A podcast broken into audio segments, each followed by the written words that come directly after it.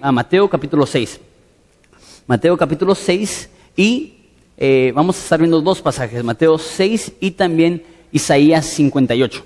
Entonces, encuentren esos dos pasajes, eh, Mateo 6, Isaías 58. Vamos a empezar en eh, Mateo 6. Entonces, ¿les parece si oramos antes de empezar?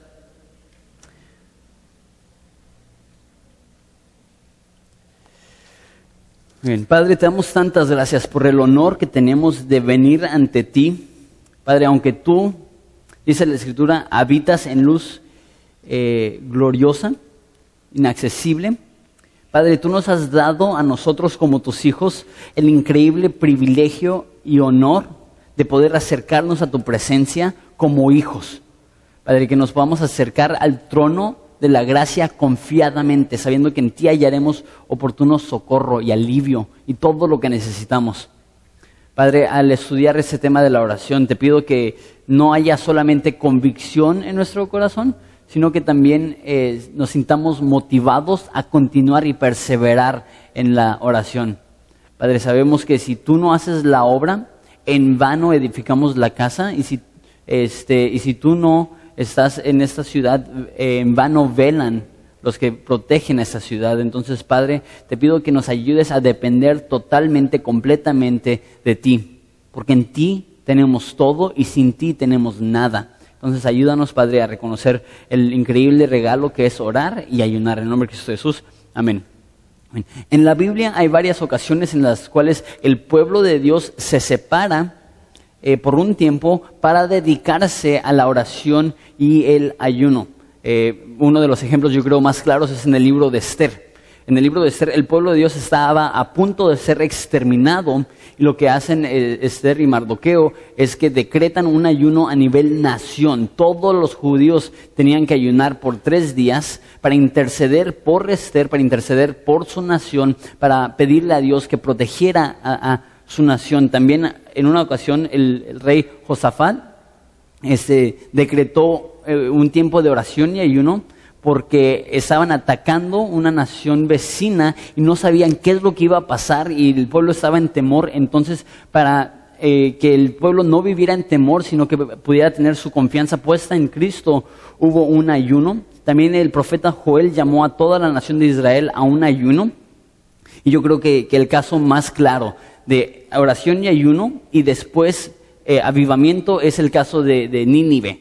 Cuando Jonás llega a la ciudad de Nínive, predica y dice en el libro de Jonás que predica solamente un día y el, el, rey de Nínive proclama un ayuno en toda la nación y ahí es muy extremo porque ahí no solamente están ayunando los humanos, sino que también eh, pusieron ayunas a los animales. Entonces ellos tomaron el ayuno tan en serio que ni aún a sus animalitos alimentaban o alimentaron por tres días. Entonces estamos a punto de entrar a una, a una semana de oración y ayuno. No es una semana, son cuatro días, pero como que no se escucha bien, los cuatro días de oración y ayuno. Entonces eh, le pusimos la semana de oración y ayuno, pero realmente solamente es de lunes a jueves. Y a lo mejor tú dices, ¿por qué hacer esto? Hay veces en las cuales vemos en la Biblia que el pueblo se reúne con ese propósito, la oración y el ayuno.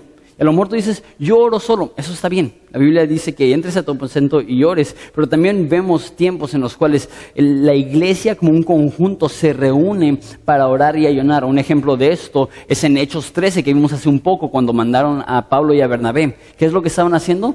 decía que estaban ministrando al Señor y ayunando. Entonces toda la iglesia estaba involucrada en eso y tú dices, entonces ¿qué? ¿Tienen que ayunar mis, mis animales? Eh, no le voy a dar croquetas a mi perro. No, no, es lo que estoy diciendo, aunque sería interesante este, involucrar aún a tus animales en la oración y ayuno, porque el propósito de la oración y el ayuno es enfocarnos en Jesucristo y vas a estar clamando a las 2 de la mañana cuando tu perro no te deje dormir porque está lloriqueando.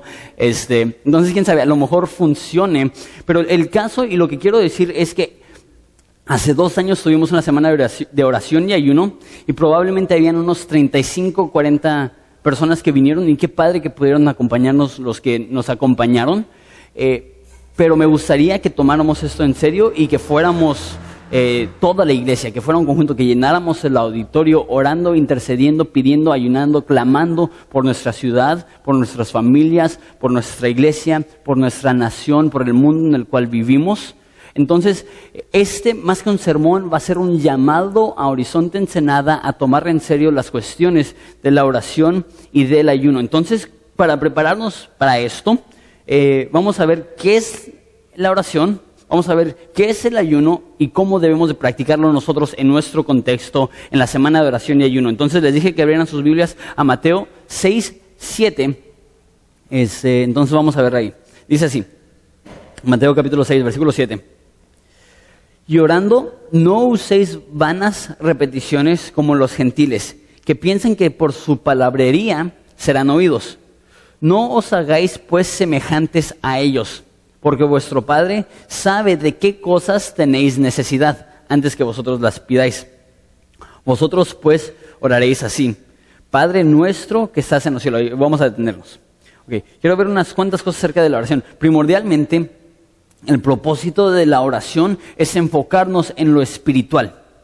Cada día y cada momento de cada día hay una guerra en el ámbito espiritual la, Biblia dice que no peleamos contra carne y sangre, sino contra principados y potestades y huéspedes en, lugares espirituales. Entonces, literalmente, cada minuto de cada día hay una guerra.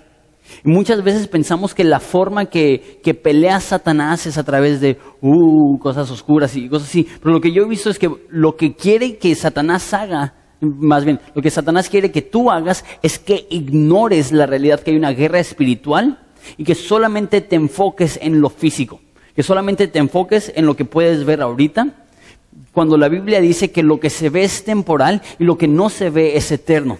Entonces Satanás puede hacer que te enfoques solamente en lo físico, él ya ganó la guerra espiritual.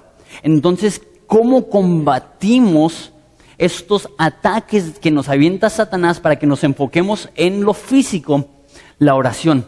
Por eso dice que las armas de nuestra milicia no son carnales. No, no, no es algo que se emplea físicamente, es algo que se hace espiritualmente a través de la oración. ¿Y qué es lo que dice primeramente versículo 7? Que no oremos como los gentiles. Los gentiles aquí no está hablando tanto de los no judíos, sino de la gente que no conoce a Dios. Entonces dice, la gente que no conoce a Dios, ¿cómo ora? Con vanas repeticiones. Uf, Tenemos que tener mucho cuidado porque lo que yo he visto en mi vida y en el cristianismo en general es que nos encanta usar vanas repeticiones. Y tenemos frases que siempre repetimos y realmente lo hemos repetido tanto que para nosotros ya no tienen ningún peso ni ningún significado y lo hacemos casi inconscientemente. Y también vivimos una cultura en la cual mucha de la oración es repeticiones. no sé, con, rosarios y repetir la misma frase vez tras vez, tras vez, tras vez, tras vez. Es lo que dice aquí. No, no debemos de orar de una forma repetitiva. ¿Por qué? Mira conmigo versículo 8, dice, porque vuestro Padre sabe las cosas que tenéis necesidad. ¿Por qué no oramos con vanas repeticiones? Porque estamos hablando con nuestro Padre. No estamos hablando con un ser distante que estamos intentando convencer, estamos hablando con nuestro Padre que nos ama. Entonces, así como tú platicarías con tu papá, así podemos platicar con Jesús. Y no sé tú, yo no llego con mi papá y le digo, o vamos a decir, cuando era adolescente y apenas me estaba prestando el carro, no llegaba y decía, mira papá, te necesito, papá, que me veas, papá, te voy a hablar, papá. Ok, eh, necesito el carro, el carro, lo declaro, el carro, el carro, por favor, reprendo el espíritu de que no me des el carro, el carro, el carro. Ah, así, no, así no hablo con mi papá, como, hablo con mi papá. oye, papá, este, pues quería salir, eh, pues van a salir mis amigos y, no sé si, pudieras. Si, ven la diferencia, es una conversación. No, es un rito, no es un, no es un acto repetitivo, no es una frase especial, no, tiene un patrón eh, correcto, es una conversación. No siempre va a ser igual, no siempre va a ser parecido. Y entonces eh, la oración nos enfoca en lo espiritual.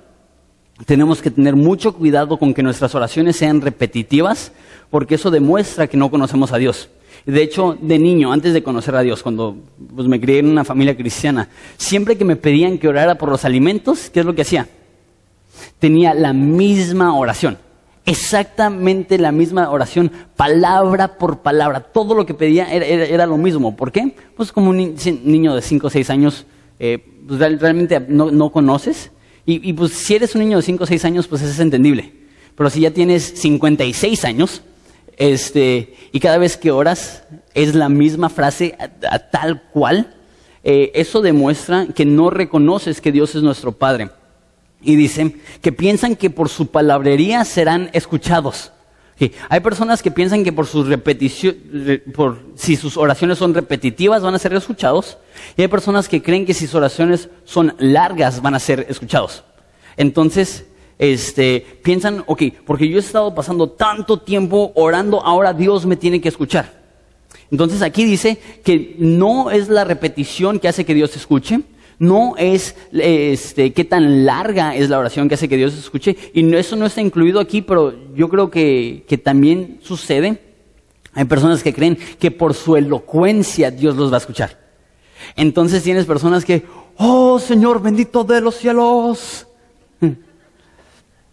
y, sería como si yo llegara con mi papá y dijera, oh papá, que reinas en mi casa. Y, él sería, pues, pues, habla conmigo. Y no, estoy diciendo que no adoramos a Dios y no estoy diciendo que no hay un lugar por eso, porque está a punto de decir, cuando ores, ora así, Padre nuestro que estás en los cielos, sí debe de haber adoración, pero no por orar bonito significa que estamos orando correcto. ¿Sí me voy entender? Entonces, eh, se piensan que por su mucha palabrería serán oídos, no este, os hagáis pues semejantes a ellos porque vuestro Padre sabe las cosas que tenéis necesidad antes que vosotros la pidáis. Lo que está diciendo es, no necesitas inventar, intentar más bien convencer a un Dios renuente, sino refugiarte en un Padre que te ama. Tantos de nosotros vemos la oración como, ok, este es mi plan. Y si solamente puedo convencer a Dios que apoye mi plan, ya lo hicimos. Entonces, por ejemplo, tengo esa persona con la cual me quiero casar. Y yo quiero que Dios bendiga esto. Entonces yo voy a orar, orar, orar, orar hasta que Dios bendiga esto. La oración no se trata de convencer a un Dios renuente, sino de refugiarte en un Padre que te ama. Es más, eh, Martín Lutero dice, este, la oración no es vencer la renuencia de Dios, no sé si, si lo dice la palabra, pero no, no, no es convencer a un Dios renuente, sino apoderarte de aquello que Dios ya quiere para ti, es echar mano de aquello que Dios quiere para ti. No es que si yo oro suficiente, entonces Dios hará lo que yo quiero, es Dios ya sabe lo que necesito. Y yo oro refugiándome, abrazando, amando a aquel Dios que sabe exactamente cuáles son las cosas por las cuales tengo necesidad. Entonces ahí les va. Si esto es cierto, si Dios ya sabe absolutamente todo lo que necesitas antes de que le pidas, ¿por qué oramos?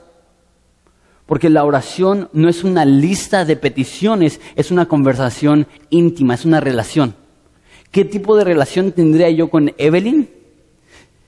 Vamos a decir que si siempre que llego yo de, la iglesia, del trabajo, llega y no, me habla, nada más me entrega una lista. Necesito esto, necesito esto, necesito esto, necesito esto, necesito esto, y cuando lo hagas te hablo. Entonces es como que, ok, pues yo creo que ella no está interesada en una relación. ¿Por qué? Porque solamente me está dando una lista de requisitos y no estamos interactuando en una, en una conversación verdadera. Y, pues, e, eso debe de, movernos un poco, porque yo soy este, pastor y yo soy más culpable probablemente que, cualquiera de nosotros de llegar a Dios solamente con una lista de peticiones diciendo, Dios bendice mi lista y no, ok, Dios, vamos a pasar tiempo juntos. Dios, eh, eh, prepárame a mí para reconocerte a ti como el Padre eterno, el Dios de mi vida. Entonces, eh, la oración es refugiarnos en nuestro papá hermoso. Este, entonces dice, versículo 9, vosotros pues oren así, Padre nuestro que están en los cielos. Y una vez interesante acerca de, la eh, de las perdón, vanas repeticiones. Eh, el Padre nuestro no fue diseñado para orarse como una vana repetición. ¿Por qué? Porque acaba de decir que cuando oren, no oren con vanas repeticiones. Entonces hay personas que han tomado este pasaje y leen, ok, no usen vanas repeticiones y después repiten el Padre Nuestro como cien veces. Eh, De eso no se trata el Padre Nuestro. El Padre Nuestro nos está enseñando, ok, esto es una oración verdadera. Una oración verdadera empieza enfocado en la gloria de Dios, empieza enfocado en el hecho que Dios es nuestro Padre. Mira lo que dice. Este, cuando oren, oren así, Padre nuestro que estás en, lo, en los cielos. Entonces, cuando ves, Padre nuestro que estás en los cielos, no pienses tanto distancia como autoridad. Es Padre nuestro que estás en los cielos, que estás en el trono, que estás reinando, que tú eres el Todopoderoso. Eh, sería bonito que Dios fuera Padre sin ser poderoso, sería bonito ser Padre. Sería horrible que Dios fuera poderoso sin ser Padre. Pero el hecho de que Dios es poderoso y aparte es Padre significa que la oración es increíblemente bella. ¿Por qué? Porque es acceso a un Dios que no solamente es Padre, sino es poderoso. Que no solamente nos escucha, pero tiene el poder necesario para hacer lo que Él quiera. Yo creo que muchas veces batallamos porque nuestra imagen de Dios no es Dios en los cielos, no es Padre que estás en los cielos, sino que tenemos una imagen equivocada de Jesús midiendo metro setenta y cinco, pesando 58 kilos, blanco, ojos claros, pelo ondulado, recién acondicionado. Y decimos, ¿cómo le voy a orar a este cuate? Pues, pues entiendo, pues mira, está en una cruz, qué bonito se ve, pero ¿cómo me va a ayudar? Se nos olvida que Jesús eh, no está limitado a su humanidad, sino que Él ahorita está exaltado en gloria. Él ahorita está en el trono y cuando Él descienda hay tanto poder en Jesucristo que cuando Él toque el monte de los olivos se va a romper. Entonces Jesús no está limitado. Dios no es un Dios distante, es un Padre que está cerca y es todopoderoso y esto nos motiva a orar. Entonces, número uno, la oración nos enfoca en lo espiritual. Número dos, la oración cambia nuestro corazón. Mira conmigo el resto del versículo 9. Dice, eh, Padre nuestro que estás en los cielos, santificado sea tu nombre, venga tu reino, hágase tu voluntad como en el cielo, así también en la tierra. Entonces, empieza reconociendo que Dios es nuestro Padre y debemos de hablarle como un, un Dios íntimo, poderoso. Y después dice que debemos de decir, santificado sea tu nombre. El santificado significa puesto en el lugar de mayor honor, puesto en el lugar de mayor preeminencia, puesto en el lugar supremo.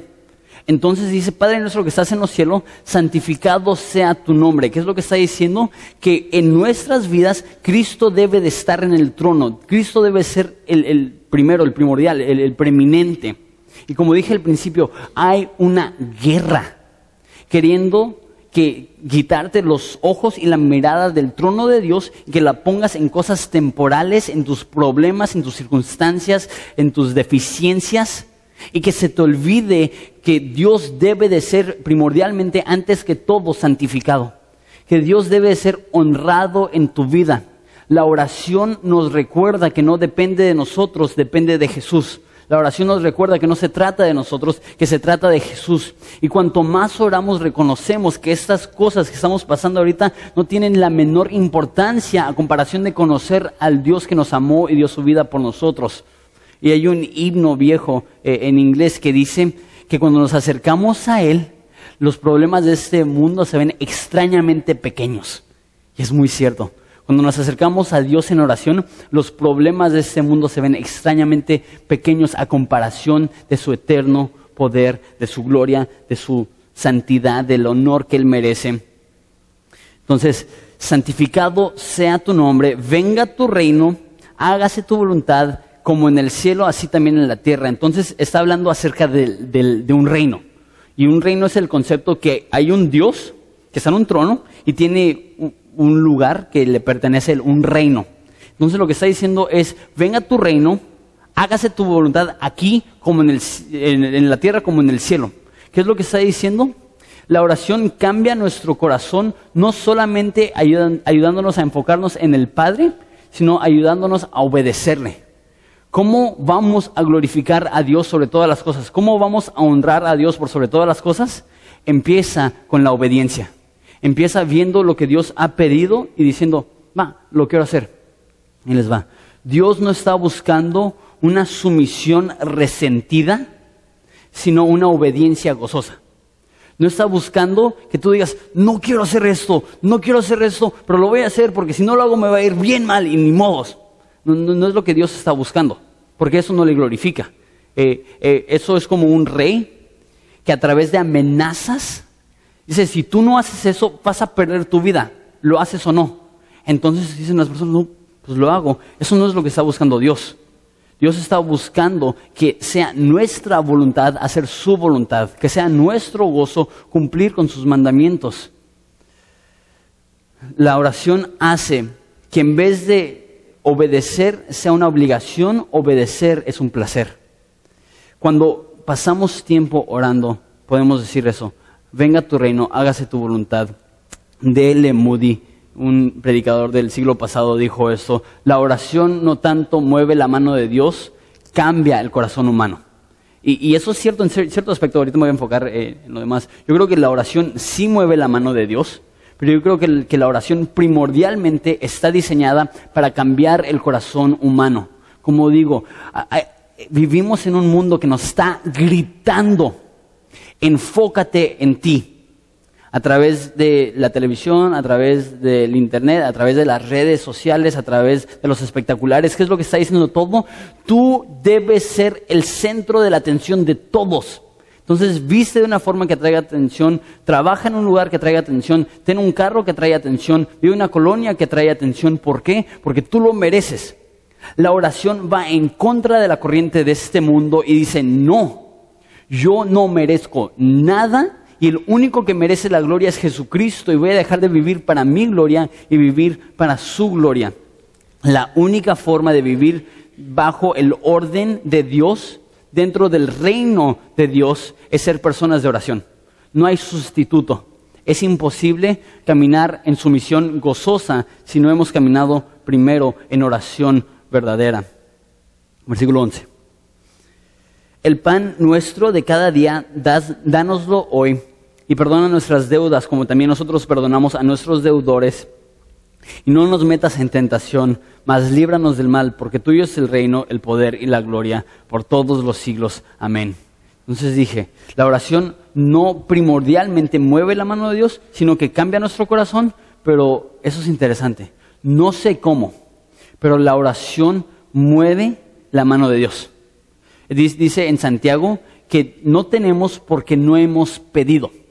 ¿Y cómo funciona eso? Si, si hay un Dios que desde antes de la fundación del mundo decretó todo lo que iba a suceder, ¿cómo puede ser que la oración pueda provocar que él haga algo?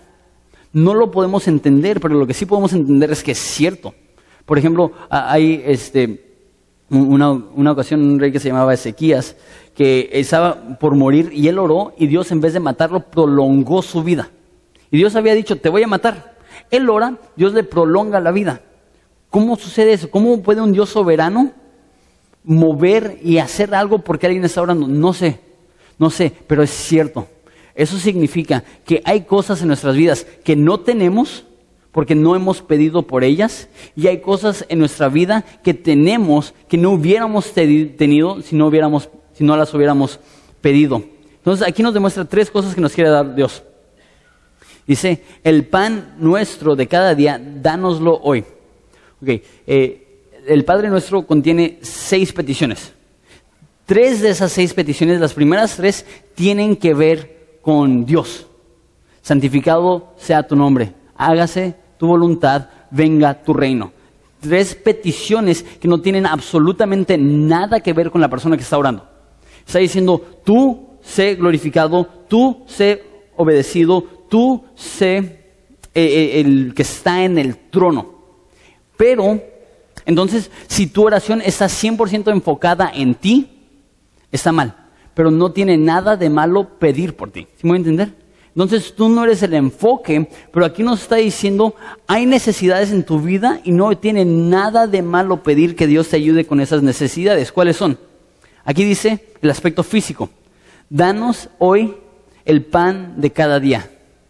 Hay personas aquí que no tienen ni la menor idea de lo que significa eso, porque para ustedes no es un problema el pan de cada día. ustedes tienen el pan del mes.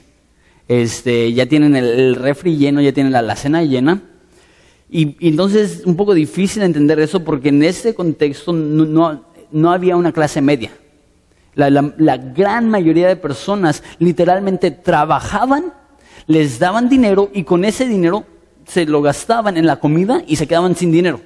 Entonces, obviamente, sí hay muchas personas en México que viven así, que literalmente les pagan y solamente para poder pagar renta y comida ya no tienen, no les sobra nada. Pero la mayoría de nosotros eh, no somos así. La mayoría de nosotros, aunque nos vaya mal económicamente, tenemos para comprar el pan de cada día y el Sky de cada mes y el Internet de cada mes. Entonces, esto no dice eso. Danos hoy el DirecTV de este mes. Venga tu reino. No está diciendo eso, no está diciendo danos los lujos que queremos. Está diciendo, por favor, suple las necesidades más importantes. Dice en 1 de Timoteo que con comida y vestido con eso estemos satisfechos. Eh, no tiene nada de malo pedir, Dios, ayúdame porque no sé de dónde va a salir la próxima, el próximo bocado. Dios, ayúdame porque no sé eh, cómo voy a pagar la renta. Eh, no tiene nada de malo y no es falta de fe orar así. ¿Y qué es lo que pasa? Dios suple. Dios es un Dios que suple. A veces no como queremos, a veces no en las cantidades que queremos, pero servimos, ya vimos un Dios bueno, que es un Padre que se deleita en ayudar a sus hijos. Entonces, uno, este, Dios suple a través de la oración necesidades físicas, pero yo diría eso es, eso es secundario a comparación del siguiente. Y perdónanos nuestras deudas como también nosotros perdonamos a nuestros deudores. A través de la oración, Dios no solamente suple necesidades físicas, sino que Dios también suple perdón para ti y a través de ti. explico esto? Todos nosotros hemos ofendido a Dios y todos tenemos una necesidad increíblemente profunda de sentir ese perdón. Todos sabemos en nuestro corazón, en la profundidad de nuestro ser, hemos ofendido a Dios, hemos hecho algo malo y vivimos con culpa, vivimos con temor, vivimos con... Y hay algo en nosotros que desea ser perdonado. Aquí dice, perdónanos hoy. Dios quiere a través de la oración perdonarte. Déjame explicar eso. Dios en la cruz perdona todos tus pecados, presente, pasado y futuro. Pero hay algo acerca de la oración, de la confesión, del orarle a Dios y arrepentirte por pecados específicos que te recuerda. Dios, gracias por perdonarme. Dios, gracias por esa nueva esperanza. Dios, gracias por esa nueva vida. Dios, gracias por esta oportunidad de perdonar. Pero no se detiene ahí. No solamente Dios, perdóname y gracias. Sino, Dios, perdóname mis deudas, así como yo también perdono mis deudores. Esto es tan importante porque cada vez más, y de hecho estaba hablando con unas cuantas personas esta semana, es tan fácil que haya amargura en nuestras vidas, particularmente hacia cristianos. Y nada más existe mucho. Es más, la Biblia dice, tiene dos formas que ilustra la, la, amargura. Dice que la amargura es como una raíz, dice que la amargura es como un veneno. Entonces hay personas aquí que contra sus hermanos en Cristo tienen una raíz venenosa que los hacen que así como un árbol esté aferrado al piso, así ustedes o nosotros estamos aferrados a esa ofensa. Y no estoy diciendo que no te han ofendido. Puede ser que te ofendieron horriblemente, puede ser que pecaron terriblemente, no estoy diciendo eso. Pero si no aprendemos a perdonar, va a ser una raíz de amargura que va a envenenar nuestro ser y no nos va a permitir vivir con gozo. Entonces, ¿qué es lo que hacemos? Recibimos perdón y aprendemos a ofrecer perdón. Y aquellos, aún aquellos que nos han ofendido, aún aquellos que no nos se han acercado a nosotros a pedir perdón, nosotros decimos, aunque tú no pidas perdón, yo te perdono, ya no quiero condenarte, ya no quiero estar enojado contigo, ya no quiero estar peleado contigo. ¿Por qué? Porque Dios me ha perdonado a mí, yo así también quiero perdonarte a ti. Entonces Dios suple perdón para ti y a través de ti. Y número tres, Dios suplirá el poder para vivir en santidad. Dice, no nos metas en tentación, mas líbranos del mal, porque tuyo es el reino, el poder y la gloria para siempre. Es bueno pedir que Dios nos proteja de la tentación. Este, hay un ejemplo de esto en el Evangelio de Marcos. en el cual Pedro, Juan y Jacobo van a orar con Jesús. Y, van y están en un huerto y Jesús está a horas de ser entregado. Es, el momento en el cual él está sudando gotas de sangre. Y él se va a orar. ¿Y qué es lo que pasa con estos tres discípulos? Se quedan bien dormidos. ¿Te imaginas? La noche que iba a morir Jesús, sus discípulos, y de hecho Jesús dice, no pudieron orar conmigo ni siquiera una hora. Y luego dijo, levántense y oren, ¿por qué? Dice, porque este, el espíritu está dispuesto, pero la carne es débil. Esto es tan cierto. Nuestro espíritu está dispuesto, pero nuestra carne es débil. ¿Y qué es lo que dijo Jesús? Oren. Es tan fácil caer en tentación. Entonces, ¿qué es lo que debemos hacer para asegurar que no caigamos en tentación? Vivir vidas de oración. Debemos confrontar la tentación en el espíritu antes de que nos llegue en la carne. Entonces, ¿cuál es tu área de tentación? Pornografía, eh, borracheras, enojo, ira. Antes de que te lleguen situaciones para caer en tentación, tú ya tienes que haber orado esto. Padre, líbrame de esta tentación, para que espiritualmente te prepares para cuando llegue físicamente la tentación. esa es la oración. Vamos a ver el ayuno. Vamos a Isaías 58. Eh, Isaías 58. Esa es probablemente la enseñanza más clara del ayuno en toda la Biblia. Isaías 58, 3. Esto lo vamos a ver un poquito más por la superficie que eh, Mateo, porque es mucho. Y la verdad, eh, no, no voy a poder cubrir ese pasaje como se debería, entonces nada más le voy a dar por encimita por cuestiones de tiempo. Dice, es tal el ayuno que yo escogí, eh, que de día aflija el hombre su alma que incline su cabeza como junco, que haga cama de silicio y de ceniza. ¿Llamaréis esto ayuno y día agradable este, a Jehová? De hecho, empecé desde el versículo 5, pero vamos a empezar desde el versículo 3. ¿Por qué dicen, este, ayunamos y no hiciste caso? Humillamos nuestras almas y no te diste por entendido. He aquí que en el día de vuestro ayuno buscáis vuestro propio gusto y oprimís a todos vuestros trabajadores. He aquí, para contiendas y debates ayunáis, para herir con puño inicuamente, no ayunéis como hoy, para que vuestra voz sea oída en lo alto. ¿Qué es lo que está diciendo? Hay personas que están humillándose aparentemente, pero en vez de humillarse, ¿qué es lo que están haciendo? Están buscando su propio gusto, están oprimiendo a sus trabajadores eh, están en contiendas y debates y piensan que solamente por privarse de comida que Dios los va a escuchar más. Dice, de nada te sirve privarte de comida si estás abusando de aquellos que están a tu alrededor.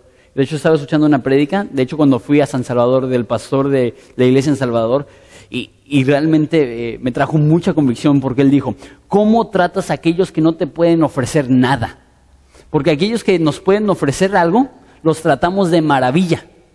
Entonces entras a un banco y ¿cómo tratas al gerente? No, no, no, le hablas de usted con un cariño, con una paciencia. ¿Por qué? Porque estás buscando ese préstamo. Pero entras al banco y ¿cómo tratas a la persona que está en el cajero? Yo quiero hablar con el gerente. ¿Tú, tú quién eres? Y, y, dices, wow, ¿cómo tratamos a aquellos que no nos pueden ofrecer nada? Y de hecho, él estaba hablando, no sé cuántas personas aquí tienen personas que les ayudan en la casa. Pero ¿cómo, cómo tratas, aquí dice, a, vuestros trabajadores? A lo mejor empresarios o a lo mejor, si tú tienes a alguien que te ayuda en la casa a la limpieza, ¿cómo los tratas? ¿Cómo tratas a aquellos que, que de cierta forma Dios te ha dado algo de autoridad? ¿Los oprimes? Está diciendo, ¿de, qué te sirve no comer y seguir oprimiendo a estas personas? Entonces dice, ese es el ayuno correcto. Versículo 5. Es tal el ayuno que yo escogí, que, el, que de día aflija el hombre su alma, que incline su cabeza como, como junco eh, y haga cama de silicio y de ceniza. ¿Llamaréis esto ayuno y día agradable al Señor? ¿No es más bien el ayuno que yo escogí desatar las ligaduras de impiedad, soltar las cargas de opresión y dejar libres los eh, dejar ir libres a los quebrantados y que rompáis todo yugo. No es que partas tu pan con el hambriento y a los pobres eh, errantes albergues en tu casa. Que cuando veas al desnudo lo curas y no te escondas de tu hermano. Ok. Entonces, eh, dice, versículo 5, el ayuno que yo escogí no es tanto que un hombre aflija su alma, dice, más bien el ayuno es para, versículo 6, desatar las ligaduras de la impiedad. El ayuno no tiene el fin de ser una autoaflicción, sino ser algo que haces para prepararte para ayudar a las demás personas. El ayuno es para que puedas servir a las demás personas. El ayuno es preparativo. El ayuno te prepara para suplir necesidades verdaderas. El ayuno te prepara para el ministerio verdadero. Ok, si hay alguien que está preparado para el ministerio verdadero, ¿quién sería? Jesús, eh, cuando vivió hace dos mil años. Y Jesús, antes de empezar su ministerio, ¿qué es lo que hizo? Ayunó 40 días. Nosotros solamente vamos a ayunar cuatro. No somos Dios. Imagínate, Jesús, Dios hecho carne, antes de empezar su ministerio, ayunó 40 días para darnos este patrón a seguir. ¿Quieres involucrarte en ministerio verdadero, profundo? Empieza humillándote, pero no con el fin solamente de afligirte, sino de ver necesidades y suplirlas. Por eso dice, no es más bien desatar las ligaduras, soltar las cargas de, la opresión, eh, dejar libres a los quebrantados. El ayuno nos ayuda a ver las necesidades ajenas. Cuando estás ayunando, y no sé por qué, pero es algo sobrenatural, eso te permite ver necesidades ajenas. El ayuno no es algo egoísta, y de hecho la primera vez que yo ayuné, bueno, de hecho la primera vez lo hice en un grupo algo parecido a la semana de oración y ayuno, pero la segunda vez que ayuné realmente no era con un fin espiritual. Es más, yo me sentía muy espiritual y más bien el ayuno para mí era como que, ok, voy a ver qué tan espiritual soy, voy a ver cuántos días aguanto. Entonces, y de hecho tenía 18 años y estaba trabajando en un eh, parque de béisbol, de hecho el de los padres, estaba vendiendo sodas y aguas. Entonces, literalmente, me cargaban con 24 sodas de 600 eh, mililitros y 18 aguas de 600 mililitros. Entonces estaba cargando probablemente con, no sé, 30 kilos más todo. Estaba cargando y estaba subiendo las, ¿te imaginas unas piernotas así que tenía? Parecía trompo de adobada. Y ese. y y tenía que hacer así, charros, ¿cómo le hago para ayunar? Porque me voy a desmayar. Entonces, literalmente, ayuné de comida, pero me tomaba como seis cocas al día. Entonces, es como que así sobrevivía. Y de hecho, me han dicho, a mí nunca me ha pasado. solamente he ayunado unas cuantas veces, eh, tiempos prolongados así. Este, pero a mí me han dicho que después de, tres, cuatro días se te va el hambre. y ya no sientes hambre. Yo creo que por estar consumiendo, no sé, 1500 calorías de, pura soda, yo nunca llegué a ese punto donde no sentía hambre. Entonces se me hace que fueron 11 días en los cuales estaba ah, temblando en la cama como con tanta cafeína y tanta azúcar así nada más, ah, ¿qué estoy haciendo? Y de hecho, cuando ayunas, no sé por qué, a lo, mejor ustedes que, que, son médicos me pueden explicar, pero cuando uno de tus sentidos se apaga, como que los demás se activan. Entonces, cuando no estás comiendo como que de repente en el sentido del olfato, como que se prende como no tienen idea. Entonces estás manejando y de repente esas son las empanadas de, sí, las empanadas de Doña Julia, sí, esos son los tacos de Don Martín, sí, sí, definitivamente, y vas oliendo y, de repente, y yo no soy bueno para oler, yo no distingo nada, este, y de repente ayunando como percibía, me, sentía como un león que según ellos pueden este, olfatear una presa a un kilómetro de distancia, así estaba yo. Olía carne a un kilómetro de distancia. ¿Y qué, por qué permite Dios esto? Porque cuando estamos así, percibiendo todo eso, de repente sentimos el hambre y recordamos, wow, hay personas en nuestra ciudad que están sintiendo esto no por devoción a Dios, pero porque no tienen nada. Y nos hace más y, vemos de repente las personas que están viviendo debajo de los puentes o las personas que están más necesitadas, decimos, así, así de mal como me siento yo, así te sientes tú todo el tiempo. No, hay, no, no es como que puedes, quebrar el ayuno o irte a Carlos Jr., es que, que, así vas a estar hasta que alguien tenga un poco de misericordia de ti y te dé un pan. Este, y también digo, no todos los indigentes son así. Hay indigentes que están en, las calles por adicciones y ellos tienen totalmente la capacidad de, comprar un pan, pero prefieren comprar eh, droga. Entonces, no, no, estoy diciendo que todos son así, pero sí hay personas en nuestra ciudad que tienen tanta necesidad que les encantaría comer un panecito y no pueden. Por eso dice, no es para que partas el pan con el hambriento. Entonces, déjame explicar una vez más porque nuestra cultura es tan distinta. En ese entonces comprabas un pan y eso era lo que ibas a comer hoy. Ahí pagaban por día. Y de hecho hay parábolas de Jesús que explican esto. Entonces tú trabajabas, te pagaban y con lo que te pagaban tú ibas y comprabas el pan de ese día. Entonces tú comías y vamos a decir que tenías un pan así, pues la mitad es para ti, tu esposa, la mitad es para tus hijos y, y con eso comen. Ahora, si no comes, ¿qué es lo que tienes? Pues te queda el pan, el pan que tienes. Lo que está diciendo es, pues si no estás comiendo y no estás gastando en ese pan, o en esa cultura no te estás comiendo tu pan, utiliza ese pan para ayudar a los pobres. Ayunamos porque no solamente nos da un presentimiento más correcto de las necesidades alrededor de nosotros, sino que nos da más recursos para suplir las necesidades alrededor de nosotros. No, sé cuánto gastas de, comida a, la semana. Eh, me, da esa pena decir cuánto gasto yo. No es mucho, no comemos lujoso, pero pues están bien, bien caras las cosas en el súper. Pero vamos a decir que, que, tú tienes una familia de tres hijos y gastas, vamos a decir, 400 pesos a la semana en despensa. ¿Qué harías con 400 pesos? ¿Eh? Sí. ¿Con cuánto gastan? Ok, lo que yo gasto en, mi casa son como 300 pesos a la semana. Entonces no sé si es mucho, si es poco, es, lo que gasto yo. Pero ¿qué haría yo con, una semana de oración y ayuno con 300 pesos?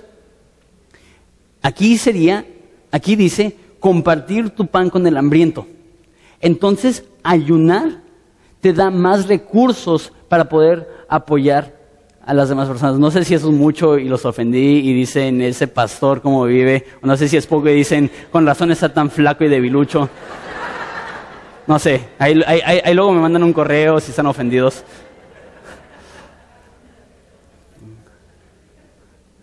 Este, ok, entonces el ayuno es para que tengas más para dar. Entonces vamos a, concluir, vamos a leer esto, concluir y después decir qué es lo que vamos a hacer nosotros. Eh, versículo 8 entonces nacerá tu luz como el alba y tu salvación se dejará ver pronto. Este, e irá tu justicia delante de ti y la gloria de Jehová será tu retaguardia. Es increíble. Entonces invocarás y te oirá Jehová, clamarás y dirá él, heme aquí, eh, si quitares de en medio de ti el yugo, el, dedo amenazador, ¿es, esto? Si dejas de hacer esto, el hablar vanidad, si dieres tu pan al hambriento, si saciares la, el, al alma afligida. En las tinieblas nacerá tu luz y tu oscuridad será como el mediodía. Jehová te pastoreará siempre, en la sequía saciará tu alma y dará vigor a tus huesos y serás como huerto de riego, como manantial de aguas cuyas aguas nunca faltan. Entonces, el ayunar nos hace ver necesidades, suplir necesidades y cuando estamos ayunando, dice aquí, y una vez más, eso es sobrenatural. Versículo 8, nacerá tu luz como el alba, como cuando está saliendo el sol. Y dice también en versículo este, 9, eh, más bien versículo 10, dice, en las tinieblas nacerá tu luz. No sé por qué, pero cuando estamos ayunando y orando, nuestro ministerio va a ser más eficaz. nuestro ministerio va a alcanzar a más personas. Nuestro ministerio va a ser más prosperado por Dios. ¿Por qué? Aquí dice, ahí dice, cuando estamos ayunando como se debe no para manipular a Dios, no es huelga de hambre, no para hacer que Dios escuche nuestra petición, sino porque queremos servir al pobre, queremos darle ropa al, desnudo, queremos eh, eh, librar al, oprimido. Cuando hacemos esto por esa causa, por una causa noble, por una causa no egoísta, cuando estamos sirviendo a los demás, Dios va a bendecir nuestro ministerio y va a hacer que podamos ser de luz en las tinieblas. ¿Cuántas personas están viviendo en tinieblas en Ensenada? ¿Cuántas personas están espiritualmente oprimidos? ¿Cuántas personas están tanto físicamente como espiritualmente hambrientas? Queremos alcanzarlas. Una forma de aumentar qué tan eficaces somos alcanzando a esas personas es ayunando, es haciendo, lo que estamos a punto de hacer. Este, y cuando estás ayunando, eh, eso hace que Dios sea tu deleite. Mira cómo lo dice este, Jehová te pastoreará siempre y en las sequías saciará tu alma. ¿Quién? Jehová. Jehová va a hacer lo que necesitas para que en esos tiempos de sequedad tú eh, te sientas saciado. Dará vigor a tus huesos eh, y serás como huerto de riego, como manantial de aguas cuyas aguas nunca faltan. Es lo que está diciendo. Al ayunar, Dios nos edifica. Al, decir no al yo, Dios nos ve y dice, yo, yo quiero ayudar a ese tipo de personas. Una persona que vive de una forma egoísta, intentando hacer que Dios siempre haga lo que Él quiere, Dios va a decir, no, no, no. Una persona que no vive de una forma egoísta y está viendo las necesidades de los, de los demás, está orando y ayunando, no para prosperar su vida, sino para apoyar a, una, a un pueblo y una gente que tiene una necesidad tan profunda, Dios dice, va, vas a hallar en mí refugio. Cuando tú pases por momentos de sequía, por momentos de necesidad, por tiempos de escasez, por tiempos de dificultad económica, yo te voy a saciar. Y hay algo más glorioso que tener un millón de pesos en el banco, y eso es tener un Padre en los cielos. Y hay algo más glorioso que tener todo lo que quieres, y eso es tener todo lo que necesitas. Y hay algo más divino que vivir de una forma egoísta intentar saciar todas sus necesidades. Y eso es vivir de una forma espiritual y notar y proveer para las necesidades ajenas. Este, y por eso yo creo que dice, Él nos va a refugiar. Y dice, mira versículo 14, nada más una, un versículo, eh, eh, medio versículo 14, dice, y te daré de comer la heredad de Jacob tu padre, porque la boca de Jehová lo ha alabado. Cuando hacemos esto, Dios es el que nos nutre, Dios es el que nos alimenta, Él nos dará de comer y estaremos saciados, satisfechos, completos, llenos, plenos en Él, en medio de la dificultad, en medio de la sequía, en medio de la tristeza, Dios está ahí. Ok, ¿qué vamos a hacer? Yo creo que este año que viene va a ser el año más glorioso en la historia de Horizonte Ensenada. Yo creo que este año que viene vamos a ver a más personas conocer a Cristo que en cualquier año en la historia de Horizonte Ensenada. Yo creo que este año que viene vamos a poder lanzar más proyectos que van a ser de más bendición que en la historia de, todo, de toda esta iglesia. Yo creo que Dios quiere hacer cosas grandes. ¿Sabes qué? No lo vamos a lograr si estamos viviendo de una forma egoísta. No lo vamos a lograr si nosotros somos nuestros propios dioses. No lo vamos a lograr si no estamos dispuestos a ver las necesidades ajenas. Esto no es algo que van a hacer unos cuantos, eso es algo que va a ser todo el cuerpo.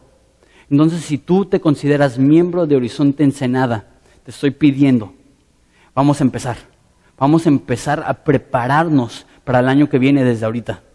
Entonces, eh, como dije, hace dos años cuando hicimos esto vinieron unos cuantos. Mi oración es que para ti el bienestar de esta iglesia y el bienestar de esta ciudad y el bienestar de esta nación sea tan urgente que tú digas, va, soy dispuesto a regalar cuatro días de mi año para ayunar y orar por el bien ajeno, no el bien personal, sabiendo que cuando yo me intereso por los demás, Dios se interesa en mí. Entonces, me gustaría que todos viniéramos de lunes a jueves a las 7 pm, que llenáramos el auditorio, que gente estuviera orando, intercediendo por su ciudad. Y dos, me gustaría que, que todos ayunemos. Entiendo, hay personas aquí a lo mejor que tienen diabetes o cuestiones de salud que no les permite ayunar. Hay personas aquí que trabajan en construcción este, que a menos de que estén tomando seis cocas al día, este, se van a desmayar. Eh, entonces, ¿qué es lo que, podemos hacer? La Biblia presenta cuatro diferentes tipos de ayunos. Entonces, les voy a dar opciones. Uno es ayuno total. Eso solamente se ve unas cuantas veces en la Biblia. Esto es, no comes ni tomas nada, ni agua. Eso lo hace Saulo. Eso este, eh, se hace unas cuantas veces nada más. Este, entonces no es muy común y déjate digo esto, si, vives solo o no tienes gente que, puede estar contigo, no lo recomiendo porque sí es peligroso. Entonces una de esas te puedes desmayar y, este, a menos de que tengas una forma de controlarlo muy bien, eh, ese ayuno es algo peligroso, pero está en la Biblia, si quieres hacerlo va, pero toma las precauciones necesarias. La segunda forma de, ayuno es ayuno de todos los alimentos este, y tomando solamente agua.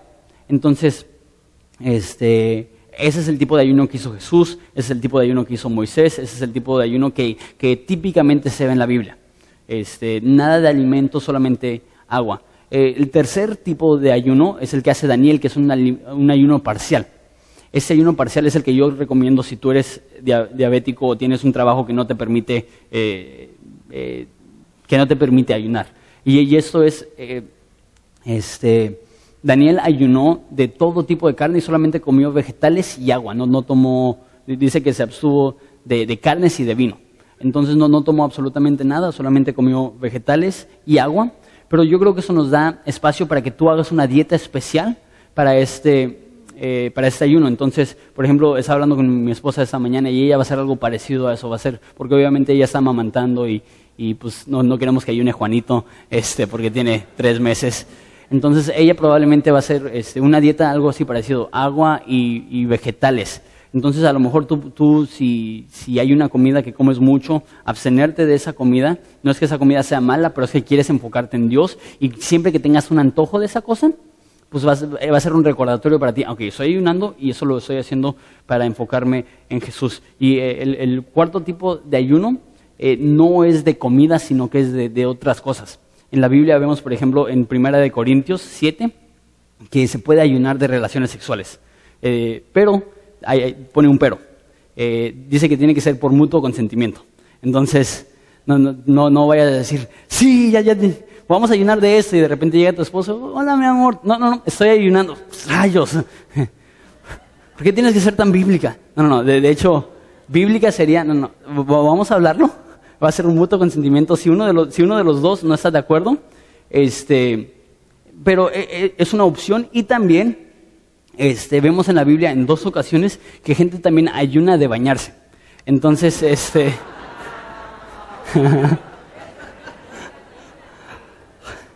Entonces, para que lo ores, este, el, rey David ayunó y no se bañó. Y, y, también, y hay personas que dicen, pues yo ya ni me baño. yo tengo tres semanas ayunando de eso, pastor. Yo soy bien espiritual. Entonces, pero lo, menciono porque yo creo que eso nos demuestra que el ayuno no necesariamente tiene que ser comida. Por ejemplo, sé que varias personas van a ayunar de redes sociales, que van a decir, ¿sabes qué? Estoy pasando eh, media hora al día, una hora al día, siete horas al día en el Facebook, este, Twitter, YouTube. Siempre que tenga ese deseo de, actualizar mi estado o de checar mis notificaciones, lo voy a usar como que, ok, en vez de hacer eso, voy a orar, voy a enfocarme en Dios. Entonces hay varias cosas que, podemos ayunar, que podemos... Entonces les estoy pidiendo como una congregación, porque quiero que tomemos esto en serio, que, nos comprometamos a venir a la semana de oración y ayuno, solamente son cuatro días, lunes a jueves, y que haya algo del cual nos abstengamos. No, no, no, necesariamente va a ser mala la cosa, al contrario. Ayunar es privarte de algo bueno para enfocarte en algo mejor. Entonces, este, nos vemos aquí mañana a las 7, ¿les parece? Vamos a orar.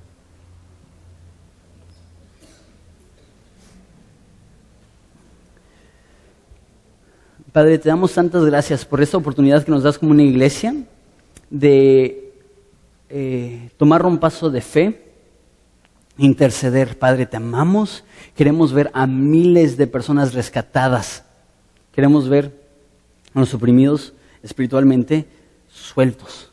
Aquellos hijos rebeldes, aquellos esposos o esposas que no te aman, aquellos eh, amigos que por años les hemos compartido, por años hemos orado y no han respondido. Padre, ayúdanos a tener un poco de urgencia y a tomar las cosas en serio y ayunar no por el bien personal, sino por el bien ajeno. Te doy gracias por esta congregación. Te doy gracias porque, como dijo mi papá, eh, diciembre es un tiempo para dar, dar de nuestro tiempo, de lunes a jueves a las 7, dar de, nuestra comida a los pobres al estar ayunando, dar de nuestro dinero eh, para este lugar que, existe para tu gloria y para tu servicio, de dar de nuestro talento para tu servicio y para el bien de los cristianos, para dar de, este, de nuestro amor para todos los que necesitan. El honor que me das de ser pastor aquí Padre, sabemos que esa no es una iglesia perfecta, pero sabemos que tú amas Horizonte Ensenada con un amor tan profundo que tú estabas dispuesto a mandar a tu Hijo a la cruz, a sufrir una muerte tan cruel por amor a nosotros y queremos estar infinitamente agradecidos por todo lo que nos das. Padre, te pido que los que no están seguros si van a venir, Padre, que tú hagas una obra en su corazón y que les demuestres que es importante la oración y es importante el ayuno. tú no dijiste que si ayunamos, que ayunemos así. Le dijiste, ¿cuándo ayunemos? Que ayunemos así. No dijiste, si oramos. Dijiste, ¿cuándo oremos? Entonces, Padre, ayúdanos a aprovechar esa oportunidad para buscarte como una familia. En el nombre de Cristo Jesús. Amén.